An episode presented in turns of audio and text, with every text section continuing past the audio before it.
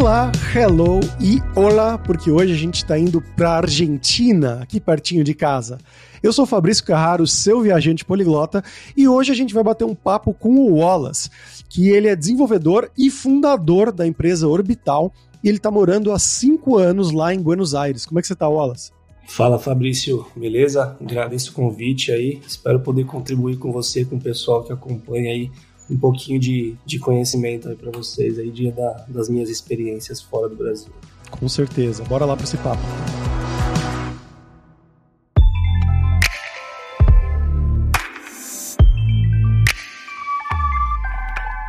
Wallace, para a gente começar aqui, eu vou fazer o que eu sempre faço com todo mundo, que é perguntar sobre você para você se apresentar para o nosso público, né? Então conta para a gente de onde que você é no Brasil, o que, que você fez com tecnologia, né? Se você estudou, foi para a universidade, como que isso entrou na sua vida e também um passo a passo da sua carreira até esse momento que você decidiu sair do país. Então, eu, eu sou de Caieiras, São Paulo, né? Trabalhei praticamente a minha vida toda lá em São Paulo, mais precisamente ali na, na Zona Sul, que é, o, que é o polo que a gente tem em São Paulo. É, eu me formei em comunicação para web, logo que eu saí do colégio eu já fiz a faculdade, né? E fiz um MBA, MBA em inovação e empreendedorismo. Né? E desde muito novo fui, fui sempre ligado à tecnologia, sempre, sempre gostei bastante, né? Na época da minha adolescência, né? meus pais eles conseguiram comprar um, um compact, né? bem bem antigo aí, quem, quem é dessa época vai lembrar, para mim e para o meu irmão usar, né? E assim, eu sempre fui muito ligado à tecnologia, né? E esse computador acabava ficando mais para mim, porque eu era o mais velho, né? A gente tinha seis anos de diferença, então eu acabava usando muito mais do, do que ele, né? Fuçando nas coisas e tal. É, e na, no ensino médio mesmo, eu já fazia o curso de processamento de dados, né? Então, eu fazia o ensino médio e, e na, parte, é, na parte da tarde e na parte da manhã eu fazia esse curso na mesma escola de processamento de dados. Então eu já tive uma introdução muito cedo a, a software tal, etc., que na época era o Footpage, Macromedia. Então, você vai lembrar também aí, se for da sua época, né? Então, esses Com eram certeza. os softwares top que a gente tinha na época, né?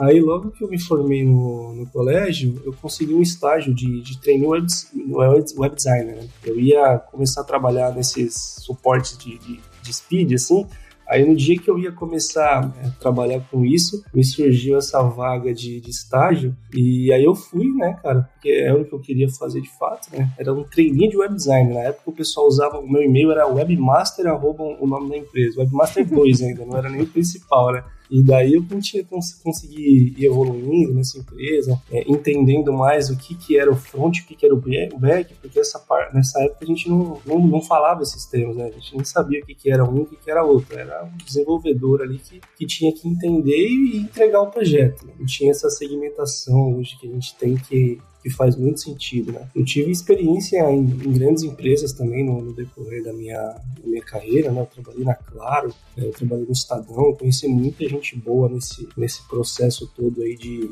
de desenvolvimento, até eu conseguir me sentir pronto, né? Para ter a minha própria empresa de tecnologia e, e, fundar a Orbital, que a gente fundou em 2019, né? E desde então eu tô, eu tô trabalhando 100% Orbital, né? Todas as nossas energias focadas aí para conseguir essa expansão, né? Aí, pouco tempo depois que eu fundei a Orbital, eu acabei mudando para Argentina, né? Essa mudança ela não tem uma, uma relação direta com, com a criação da empresa, né? Mas foi, foi que meio que coincidiu aí né, nessa época, né? E até então a gente só atendia os clientes no Brasil, né? Todos os nossos colaboradores, eles são remotos. É, mesmo antes da pandemia, a gente já trabalhava remoto. Eu sempre é, tive muita facilidade com, com, esse tipo de trabalho, então para a gente não foi nenhuma novidade, né? A pandemia acabou só acelerando esse processo que, que na minha visão, era uma coisa que seria meio inevitável para a gente que trabalha em tecnologia, né? Ainda mais com a quantidade de países que, que recrutam é, profissionais no Brasil e nem sempre às vezes o cara é muito bom, mas ele não está disposto a sair do país, então a gente tem essa forma é, interessante de, de trabalhar, de prestar serviço para fora, sem estar tá lá é, fisicamente, né? Isso aqui é bem legal. Uhum. E hoje a gente atende, além do Brasil, né? A gente atende a América Latina é, através da Volvo, né? Que é um cliente nosso que tem vários países da América Latina aqui e temos um escritório em Dubai também que a gente consegue atender todo o Golfo Arábico ali e a possibilidade de atender a Europa também, né? E recentemente a gente descobriu que a Coreia do Sul procura muita empresa de desenvolvimento em Dubai, cara. A gente acha interessante. Nossa. Foi bem recente que a gente descobriu isso daí que pode se tornar talvez um, um possível prospect nosso também, né? Uhum. Interessante, cara. Voltando um pouquinho lá atrás, né, você mencionou as empresas que você trabalhou no, no Brasil, como Estadão, como a Claro, etc. Nessa época você trabalhava mais com a parte de front ou de back? É, eu sempre trabalhei mais com front, cara. Assim, é, hum. O back, para mim, é, eu, eu, eu, era o cara que nunca queria colocar a mão, saca? O back deixa para quem sabe fazer de fato. Eu não quero fazer um pouquinho de cada e, e fazer mais ou menos, né? Então eu me especializei muito no front, né? Eu era o cara que gostava de pegar os layouts e, cara, fazer o pixel perfect com, com HTML, o CSS, o JavaScript muito bem escritos, bonitinhos. Sempre fui muito chato com isso e ainda sou, né? Porque hoje eu tenho que tenho, tenho, que cuidar das entregas que a gente faz aqui, então eu sou muito chato com isso. Então, pô, alimentação, essas paradas tem que ser, eu acho que muito básico, não, não pode ter erro nisso, né? E hoje a gente tem muita dificuldade com, com front-ends, cara, dessa fidelidade em relação ao layout, sabe? Não sei se você passa por isso também no seu trabalho, mas a galera meio que na hora de desenvolver dá, dá muita diferença do layout pro, pro desenvolvimento do front e, e não incomoda a galera, saca? Pô. Então, assim, você tem um layout, você tem que deixar igual, não tem discussão, né? É aquilo e acabou. E a galera tem muita dificuldade, cara. É, é verdade. Isso acontece mesmo. Sim. E bom, você falou que depois de tudo isso você teve a vontade e também a capacidade, talvez, né, de abrir uma empresa sua, a Orbital. Explica pra gente exatamente o que é Orbital.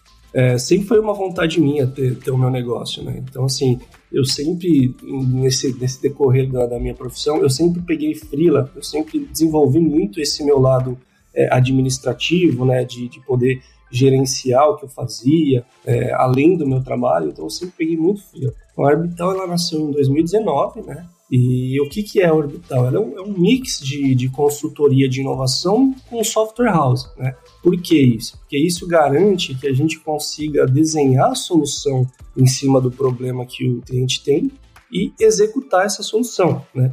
Para realmente ajudar essa empresa a fazer a, trans a transformação digital é, na empresa dela, de modo que isso se torne uma coisa natural para ela, que ela não precise é, usar essas palavras no dia a dia, né? nem transformação nem, e nem digital. Porque transformação digital não é só desenvolver um software, né? É você ter um pensamento inovador que te ajude a desenvolver essas soluções, né? Então, isso foi daí que surgiu esse, é, esse, essa vontade de desenvolver Orbital, né? E a gente tem um, um mindset um pouco diferente das outras empresas, né? A gente não fica falando é, digital e desenvolvimento o tempo inteiro. A gente pensa numa forma de viabilizar o projeto, né? A gente estuda o projeto de fato e depois que o desenvolvimento é finalizado, a gente faz um acompanhamento, teste, a gente tem uma squad de análise de dados para saber se o que foi desenvolvido está fazendo sentido, se a gente precisa mudar alguma coisa. Então a gente tenta atender esse, esse ponta a ponta aí para manter o projeto vivo de fato, né? Porque desenvolver e entregar, beleza, acabou, né? Mas a gente tenta manter sempre essa parceria com os nossos clientes de modo que o, o, o, software, que o sistema ele fique vivo de fato por, por bastante tempo, né? Para dar mais longevidade para a vida dele. Sim, bacana. E vocês começaram isso, você falou que você ainda estava no Brasil e logo depois você foi para a Argentina, é isso? Isso, isso mesmo. É, não teve relação direta com, com a empresa essa mudança para a Argentina, né? A gente mudou para cá, eu e minha esposa, porque ela ela está fazendo faculdade de medicina, né?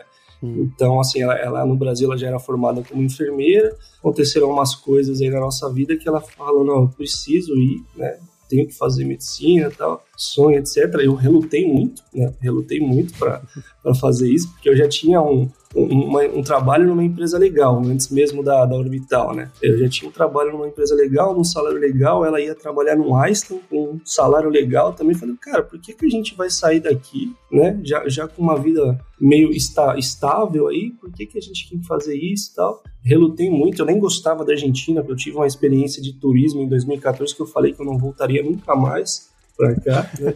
Olha só como as coisas são, né? E aí acabou que eu tô morando aqui hoje, mas minha visão é totalmente diferente, cara. Assim, quando você conhece de fato as coisas, você muda, né? E não dá para você se basear numa opinião de, de dois dias, de três dias, né? Então, assim, eu, eu garanto para você que a maioria da, da, das pessoas do Brasil tem uma, uma visão da Argentina hoje que o país tá, tá pegando fogo, tá tudo hum. terrível, né? Por conta da inflação e tal. Mas hum, no dia a dia não é exatamente assim, né? É, imagina. E bom, como é que foi essa sua mudança final, né? Você falou que não queria e tudo mais. É, como que foi a primeira visão, a adaptação e os processos iniciais de você arrumar um lugar aí? A gente brasileiro, se não me engano, não precisa exatamente de um, de um passaporte ou de um visto para ficar na Argentina, mas me, me corrija se eu estiver errado. Não, exatamente. Com RG você já consegue vir para cá já, né? Tem, tem a parceria dos, de alguns países da América do Sul e Brasil e Argentina são dois deles, né? Então com RG você já consegue viajar. Hoje eu tenho o documento da Argentina, né, que é o DNI aqui, mas assim, questão de processo, teve só essa, esse conflito aí é, no início para decidir se vinha ou não para cá, né? E a gente tinha acabado de casar também, então a gente casou e já veio para cá no, com um apartamento lá no Brasil, etc e tal. Mas foi só esse conflito de início. Depois que a gente veio para cá, a gente pegou um Airbnb por, por duas semanas e começou a procurar um apartamento para a gente alugar aqui foi, foi difícil de encontrar, a gente foi encontrar nos últimos dias, né? Porque tem muito brasileiro aqui que vem estudar medicina, hum. então eles acabam jogando valor lá para cima que para brasileiro pagar nem é muita novidade, que já está acostumado a pagar aqui, né? Aí no Brasil, uhum. mas para eles aqui é um valor considerável. Né? Eles gostam de cobrar em dólar tal. Foi um pouco difícil achar um que, faz, que fazia sentido o valor pelo espaço, pela localização, mas a gente conseguiu achar um apartamento legal, né? pequeno, mas legal, e muito bem localizado. Então a gente está no centrão mesmo aqui, de frente para as faculdades da, da Argentina, para a UBA tal, aqui, então é uma localização muito boa e um apartamento novo que o proprietário tinha acabado de reformar. Então a gente é o primeiro, a gente foi os primeiros a, a morar nesse apartamento, então tá tudo muito novo, porque aqui os apartamentos eles são muito velhos, né? Então tipo, por, por ser um, um país uhum. velho, né? As construções são antigas, os apartamentos são antigos, e eu sou uma pessoa que eu gosto das coisas mais modernas. Eu trabalho com tecnologia, não quero ver tudo de madeira na minha casa, sabe? Hum. Então eu me incomodo um pouco com isso, aí a gente achou um mais moderninho, bonitinho, e ficamos até hoje nele, cara. Então, assim, foi, foi, foi um pouquinho difícil, mas foi legal. Questão de adaptação, como eu já estava trabalhando de casa, para mim foi muito fácil. Eu só mudei de lugar, só, né? Eu mudei meu, meu escritório, montei um escritóriozinho aqui, mas para mim foi muito fácil. Eu continuei a minha vida do mesmo jeito em questão de trabalho. O que faz mais falta, é, até hoje, inclusive, é a família, né, os amigos. Embora a gente conheça uhum. muitos brasileiros aqui, cara, faz muita falta a família. Se você é apegado à sua família, você vai sentir muita falta, né? Seus, seus bichinhos também. Então, assim, é, é o que mais pega pra gente. Mas é idioma, assim, você consegue se comunicar mesmo sem falar muito embora a gente ache que a língua é muito parecida, cara, na hora que você vai ouvir os caras falando, é, é outra parada. É, é muito louco. Os é, caras falam muito rápido, né? É outra parada. Então você precisa, tipo, dar uma estudadinha, umas coisas básicas para você conseguir se comunicar e tal. A minha esposa, ela já fala muito mais do que eu, porque ela estuda espanhol, faz tudo espanhol. Eu falo português o dia inteiro. Só vou, vou falar ou tentar entender espanhol quando a gente sai, quando atender alguém e tal mas a adaptação foi, foi bem tranquila para mim. Assim, para ela foi um pouco mais difícil, ela teve mais dificuldade, não estava acostumada com isso, acabou de casar, morar, morar sozinha, né? Uhum. Mas para mim foi muito mais tranquilo, cara. E voltando um pouquinho para a parte mais da empresa, para a parte de negócios e tudo mais, é, você falou que você vem lidando com isso remotamente desde o início. Como que tem sido esse processo, não para você, porque você falou que você se dá bem com isso, mas é, para ser uma liderança, né, para organizar equipes e tudo mais, tudo isso no remoto, que é uma coisa que muitas empresas só viveram pós-pandemia mesmo. Sim, sim. Assim, é, a nossa equipe hoje, ela enxuta, né? Então a gente tem 10 pessoas. É muito mais fácil você gerenciar 10 pessoas, uma empresa de 10 pessoas, do que uma empresa de 100, de 200, que você tem que quebrar em, em várias, várias squads, né? A gente tem é, profissionais quebrados em squads, né? Mas é fácil da gente gerenciar. A gente é, faz as deles, é, tem um acompanhamento o software, a gente tem é, as entregas todas é, detalhadas, então a gente tenta organizar da forma mais simples possível, né?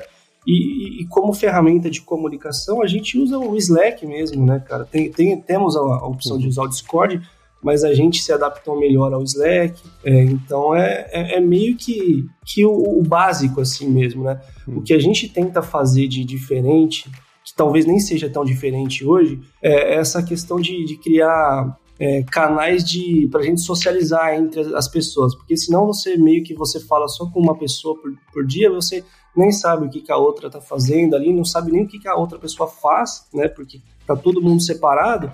Então a gente tenta organizar essas, essas, esses períodos de socialização para a gente trocar uma ideia, falar besteira mesmo, jogar alguma coisa, né? Para manter esse, esse espírito de time mesmo, né? Que isso é importante. Quando você está longe, é, é, difícil você ter isso. É muito mais difícil, né? Do que tá todo mundo no, no escritório e tal, se apegando, né? Então a gente usa disso para tentar manter essa, essa questão de, de união da, do time para você se sentir parte mesmo, para você não se sentir é, solto, né, uma ponta solta. E tem funcionado bem para a gente, né? as pessoas que estão com a gente hoje a gente gosta bastante, né? Então é, é eu acho que isso é o, é o básico, né? Mais extremamente importante para você ter sucesso na, nas suas entregas, na sua empresa, né? Todo mundo muito bem alinhado em relação a isso. Sim, é, e com os clientes você mencionou da Volvo e tudo mais, e outros escritórios. Qual é a stack que vocês costumam usar por aí? Tá, no front a gente tem usado Vue, né? Hum. E, e no back a gente usa Laravel. Agora a gente está tá com alguns clientes que têm algumas particularidades né, para a gente desenvolver. Então a gente está tá começando a fazer algumas coisas já no, no Strap, né, para fazer o, o CMS e, e usando Astro também, né? Então é, são, são duas coisas que a gente colocou na nossa stack mais recente. Já fizemos coisas em .NET também, é, em Java, né? Porque o, o time é multidisciplinar, então se tiver alguma coisa muito específica para a gente fazer de uma linguagem, a gente consegue, né? É, Android, a gente faz alguns aplicativos em Android também, mas se a gente vai começar um trabalho do zero, geralmente a gente faz envio com Laravel porque a gente tem um, um sisteminha nosso que a gente já desenvolveu, a gente chama de STUP aqui, né? É Start You Up, que é para a gente já ganhar tempo com, com o desenvolvimento do sistema. Então a gente já tem autenticação, permissionamento, cadastro de, de, de alguns CRUDs já prontos, assim, que a gente fez toda a interface e o back-end disso, para quando vai desenvolver um sistema novo, a gente já fazer um fork desse cara né, e já tem as partes básicas prontas disso, né? Você tem outras opções, a gente usa alguns, alguns é, clientes nossos pedem que seja o WordPress para eles terem facilidade de instalar algumas coisas, é, de plugin e etc e tal. A gente desenvolve também no, no, WordPress, né? Mas a stack que a gente mais gosta de desenvolver no momento é Vue com Laravel mesmo. Entendi, legal. E como é que foi essa experiência de você começar a atender fora e ter outros escritórios também, não só em São Paulo? Como é que funciona esse processo? Cara, é, é muito diferente, né? A gente tem que desenvolver muito inglês, né? Eu, eu, eu sempre fui uma pessoa que tive dificuldade de falar inglês, é, embora você saiba as palavras, entenda o que as pessoas estão falando na hora de falar, é outra parada, né? Eu acho que a maioria das pessoas tem esse problema, tanto que a gente contratou até um, profissional aqui para atender as pessoas da empresa. Então a gente tem um profissional dedicado para dar aulas particulares para todos os colaboradores né, que queiram fazer. E eu tenho desenvolvido muito isso, né? Então para a gente tem, tá, tem sido muito importante.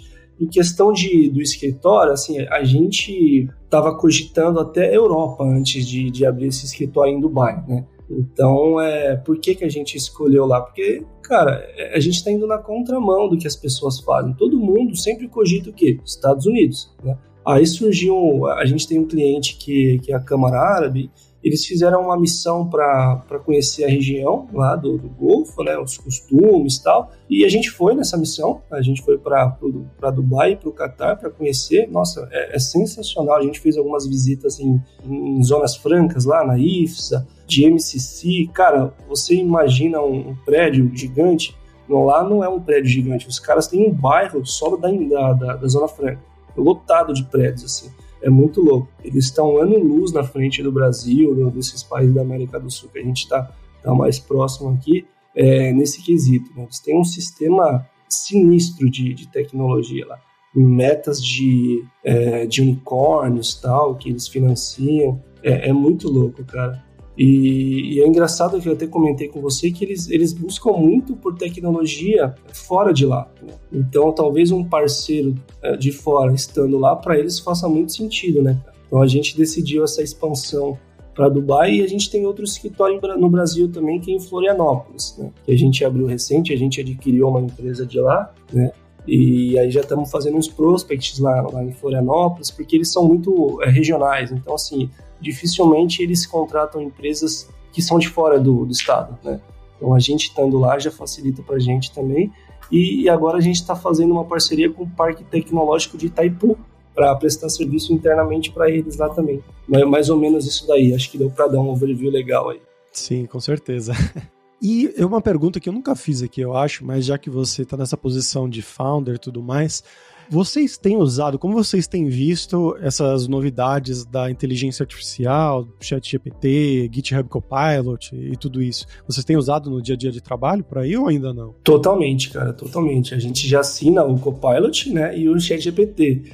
Cara, hoje qualquer coisa que a gente vai fazer é ChatGPT. Ah, eu tenho um contrato que a gente recebeu, ah, joga no ChatGPT e pergunta com o que, que você tem que se preocupar. Ele já fala para você é muito louco, cara.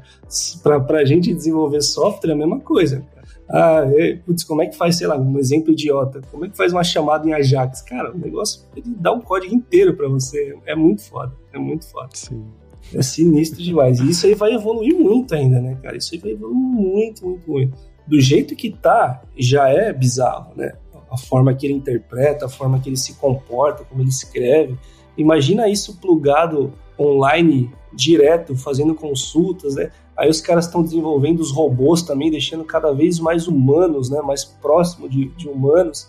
Imagina se juntar esses dois aí, sei lá o que, que vai acontecer, cara. Hum. Mas é, inteligência artificial é uma coisa que, é, que é muito fascinante pra gente, né? Muito, muito massa pra gente que trabalha com tecnologia. Sim, com certeza.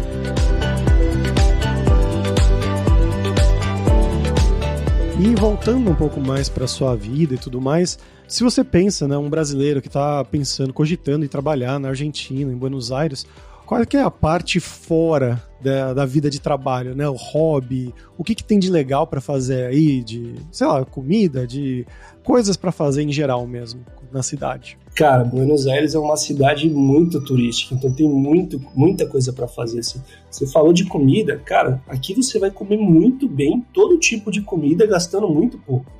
É, recentemente, semana passada agora, né, final de semana, vem um amigo meu para cá, é, ele se casou recentemente, veio tirar umas férias e a gente saiu esse final de semana. A gente levou eles para um monte de lugares assim, e restaurantes muito top assim. Tem um restaurante aqui que é até deu, deu uma notícia do Messi recentemente que ele foi lá o Dom Julio, né? É um, é um dos restaurantes mais caros que tem aqui. Só que assim, é caro para cá, pra gente convertendo em real para peso, vai ficar um restaurante normal no, no Brasil, em São Paulo. Uhum. Então a gente tem esse, essa, essa questão da conversão da moeda, que é o que o americano sente na maioria dos países que ele vai, né? A gente, quando vai viajar, a gente brasileiro, a nossa moeda, na maioria das vezes, ela é mais fraca e você acaba achando tudo muito caro, né? Quando você vem para a Argentina, cara, é o oposto. É o oposto. A sua moeda é forte, né? Para você ter uma ideia, quando eu cheguei aqui, um real valia 20 pesos. Essa semana, um real vale, vale 200. Nossa. Então já, já é 10x, né?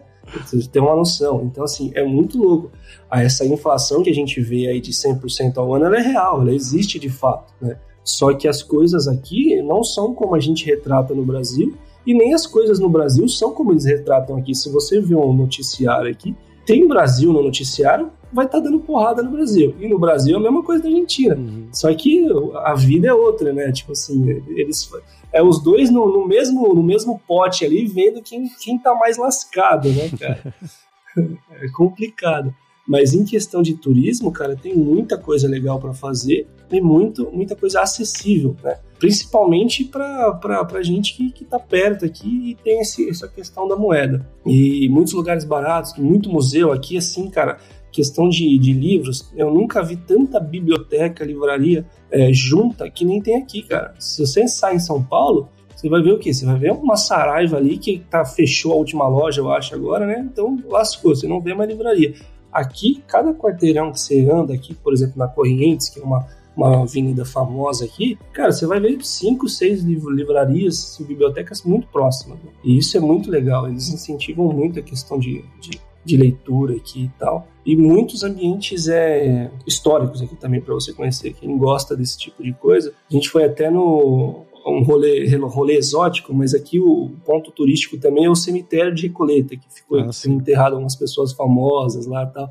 a Eva Peron, e você entra no cemitério, cara, é muito diferente, é muito diferente. É um choque de realidade, assim, cara. E são as coisas diferentes também que, que a gente não tem no dia a dia. Embora você, todo mundo já foi no cemitério uma vez, né? Mas é diferente. Você, você, as construções, parece que tem, tipo, é, casas dentro do cemitério, de tão grandes que são, cara. É muito louco. Bom, acho que, acho que deu para dar um overview aí do, da, da, questão turística, mas quem não veio para Argentina, é, vale a pena conhecer, vai gastar pouco, né? E, e, vai curtir um país legal. Ele, esse amigo que eu, que eu comentei, ele está no Uruguai. Né? Ele foi inicialmente para lá, né? ia passar todos os dias lá. Eu convenci ele a vir para cá. Ele veio de balsa para cá no final de semana, foi embora ontem. E ele falou: Pô, se eu soubesse, eu tinha ficado todos os dias aí. Tô arrependida de ficar aqui no Uruguai porque é tudo hum. caro lá no Uruguai. Uruguai e Chile estão extremamente caros, né? Sim. Eles acham que eles são, sei lá, Europa, algum país da Europa, porque é tudo dólar, tudo, tudo muito caro. Eu fui pro Chile recentemente também, acho que não foi até no, no meio do ano, faz uns meses. Cara, você saía lá pra, pra comer, é, é 150 reais um restaurante normal por pessoa. Nossa. É muito caro, né? Muito caro. E na Argentina você vai gastar 30 num restaurante bom. Realmente. E aproveitando que você que a gente está nesse tema, agora vamos falar sobre dinheiro, que é uma das partes mais interessantes aqui do programa que o pessoal mais curte.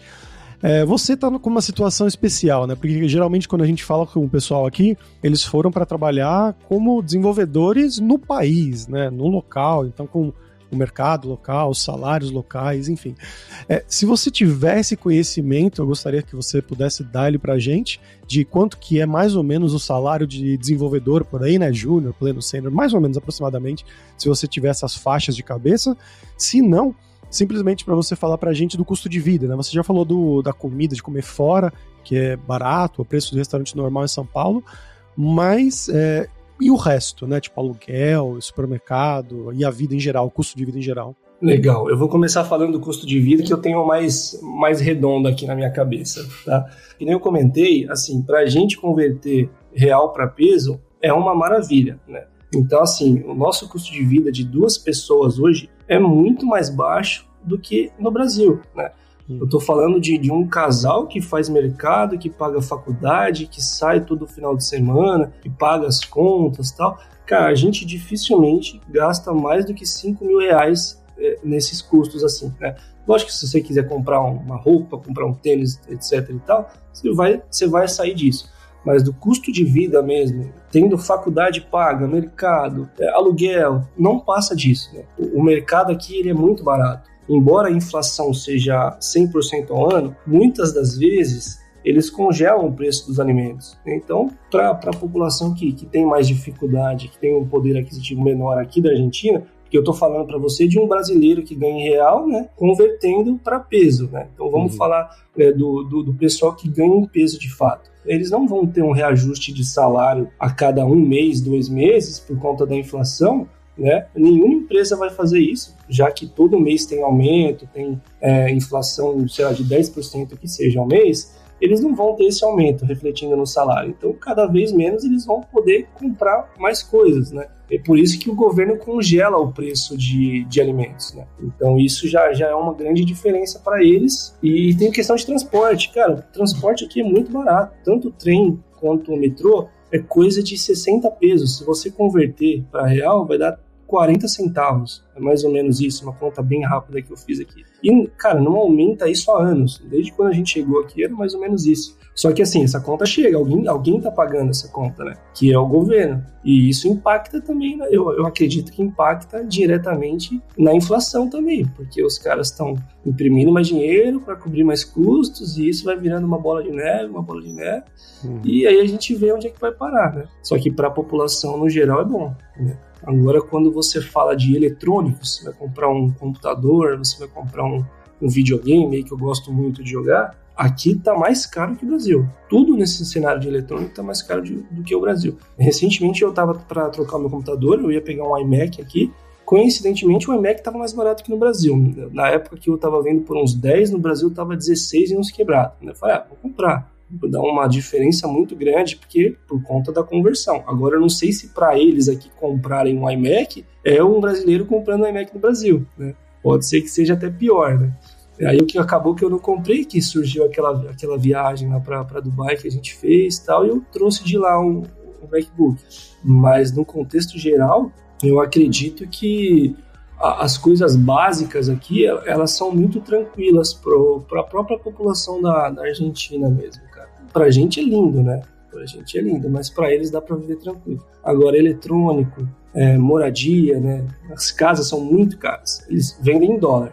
Não sei se eu comentei isso, mas aqui eles gostam de dólar. Nosso aluguel mesmo é em dólar, né? Só que no final do mês a gente faz uma continha de vezes e chega a X pesos, né? Hum. Mas eles estão, eles é tudo dólar, tanto que nas eleições aqui um dos candidatos à presidência está falando que vai dolarizar o país. Eu não acredito que ele vá conseguir. Se ele conseguir, vai demorar muito tempo e não vai ser em quatro anos que ele vai fazer isso. Mas, é, assim, a, a, moeda dos caras, eu, eu não vejo uma saída, sinceramente. Eu não sou nenhum entendedor de economia, de política, nem nada. Mas eu não, eu não vejo o que, que eles possam fazer para resolver esse problema.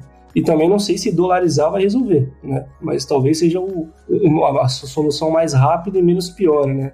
Sim, sim. E sobre o, os salários de desenvolvedor, se você souber?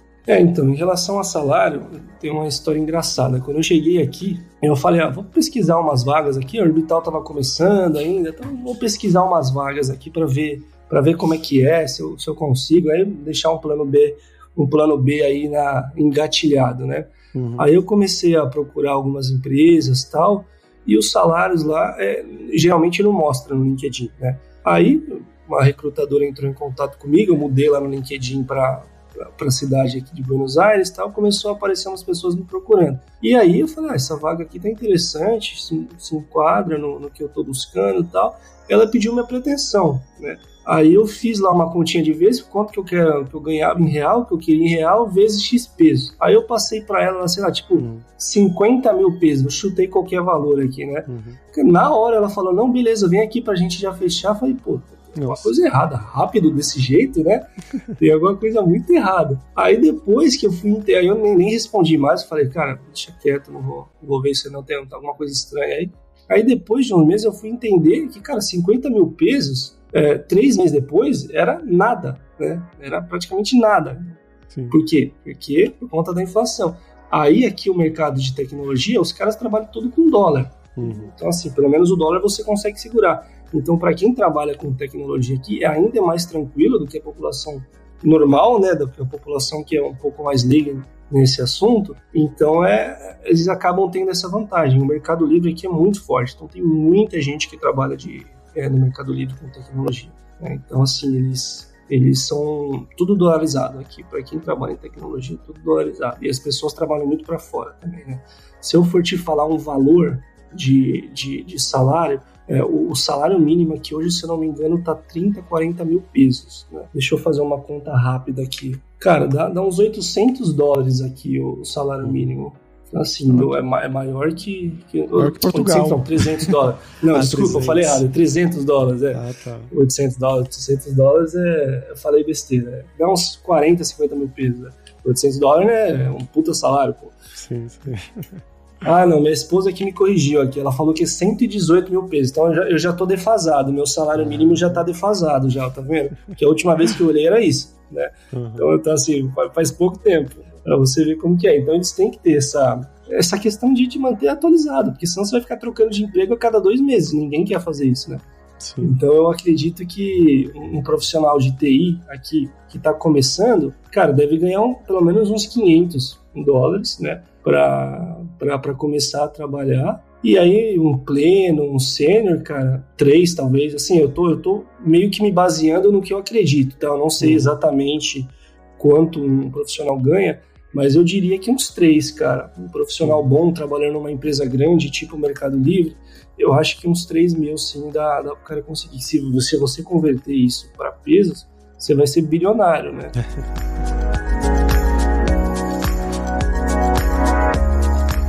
E Wallace, pra gente fechar aqui, agora é a hora do perrengue, que é quando a gente pede para os nossos convidados contarem histórias engraçadas, gafes, micos que tem acontecido com você ou com sua esposa esse tempo todo aí na Argentina. Cara, tem umas bem engraçadas aqui, ó. Logo que a gente chegou, é, a gente foi numa, numa sorveteria muito famosa aqui, né? que chama Cadore, né? A gente não sabia falar nada, só graças, per permisso, né? Tipo de coisa. Aí a gente foi lá comprar o sorvete, etc e tal, e eu queria uma colher, né? Eu falei, amor, como é que fala uma, uma, é, uma colher aí? Aí ela falou para mim cucaracha. A fila tava enorme, porque é uma sorveteria muito famosa aqui, muito grande e tal, a fila tava enorme. Aí eu fui todo, todo galudão lá na cucaracha, por favor. Todo mundo dentro do, do, da sorveteria começou a me olhar e dar risada. Ué, o que aconteceu? Aí a, a, minha esposa também, a Karine, começou a rir também, falando, mano, eu confundi, é cuchara, porque cucaracha é barata, né, cara? Sim. Eu pedi uma barata no sorvete. Você começou a cantar, né? La cucaracha, é, la cucaracha. E eu nem, eu nem pensei, eu só falei, simplesmente só falei, dá uma cucaracha, por favor. Cara, essa foi muito louca, cara. Até a gente sempre bom. conta essa história, cara, é muito boa. Acontece quando a gente vai para esses países que de língua hispânica, que sempre tem esses falsos cognatos. Isso aqui nem, nem é um falso cognato, né? É só uma confusão mesmo. Exato, é, exato. É, é falta de conhecimento na língua mesmo. sim, sim. Maravilha, Wallace. Obrigado pela sua participação aqui. Acho que o pessoal vai curtir bastante. Uma experiência diferente também, e num país sim. que não é tão frequente aqui. E como é que o pessoal te encontra? Se quer compartilhar suas redes sociais e falar sobre o Orbital? Cara, quem quiser trocar uma ideia aí, pode me buscar no LinkedIn, no Instagram, o Wallace Eric, né? Não, não vão ter muitos problemas, você vai me achar muito fácil aí, é arroba Wallace Eric.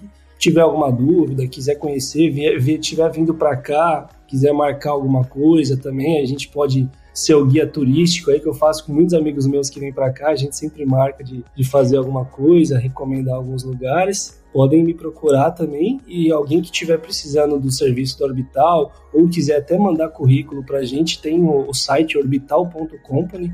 A gente tem algumas vagas lá para desenvolvedores. E é, eu acho que é isso daí, cara.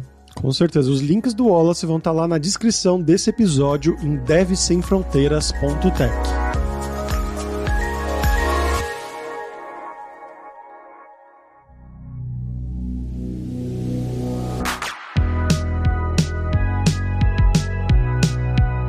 pessoal, por hoje é isso. Muitas graças pela sua audiência. E se você gosta do Deve Sem Fronteiras, recomende para cinco amigos, dá cinco estrelas pra gente na Apple Podcasts, no Spotify. Segue a gente lá para nossa comunidade crescer sempre cada vez mais. E a Laura criou o TechGuide.sh para te ajudar na sua jornada de aprendizado é um mapeamento das principais tecnologias demandadas pelo mercado, um guia norteador com um possível caminho que você pode seguir nos seus estudos. Então vai lá dar uma olhada em techguide.sh. E a gente tem os 7 Days of Code, que são 7 dias de desafios totalmente grátis em diversas linguagens de programação, para você realmente botar a mão na massa e praticar o que você estiver aprendendo, seja com os cursos da Lura ou em qualquer outro lugar. Então vai lá se desafiar em 7daysofcode.io. E não deixe de conhecer a Alura Língua para você reforçar o seu inglês e o seu espanhol e dar aquela força, tanto no seu currículo quanto na sua vida profissional, que foi uma coisa que o Wallace falou bastante aqui no episódio de hoje, né? Que para morar lá na Argentina, lógico, ele precisou do espanhol para não ter que falar, pedir uma cucaracha no bar, mas também do inglês quando ele foi abrir, né, os escritórios fora do Brasil e trabalhar com pessoas de outros lugares, né, lá do Golfo, das Arábias e tudo mais, o escritório em Dubai.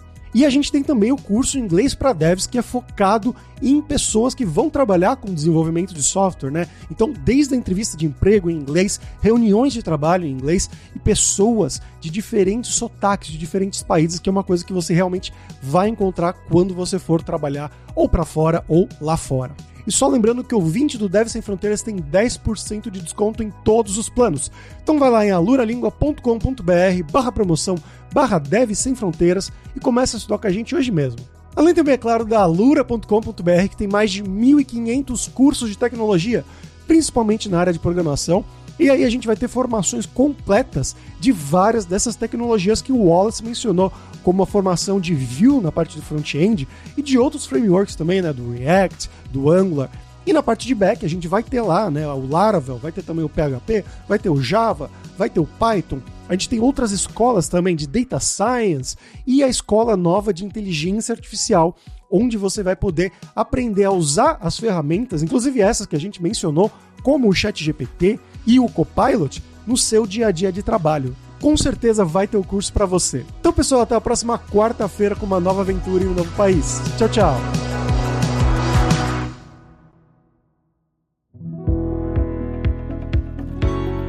Este podcast foi produzido pela Alura, Mergulhe em Tecnologia e Faculdade FIAP. Let's Rock the Future. Edição Rede Gigahertz de Podcasts.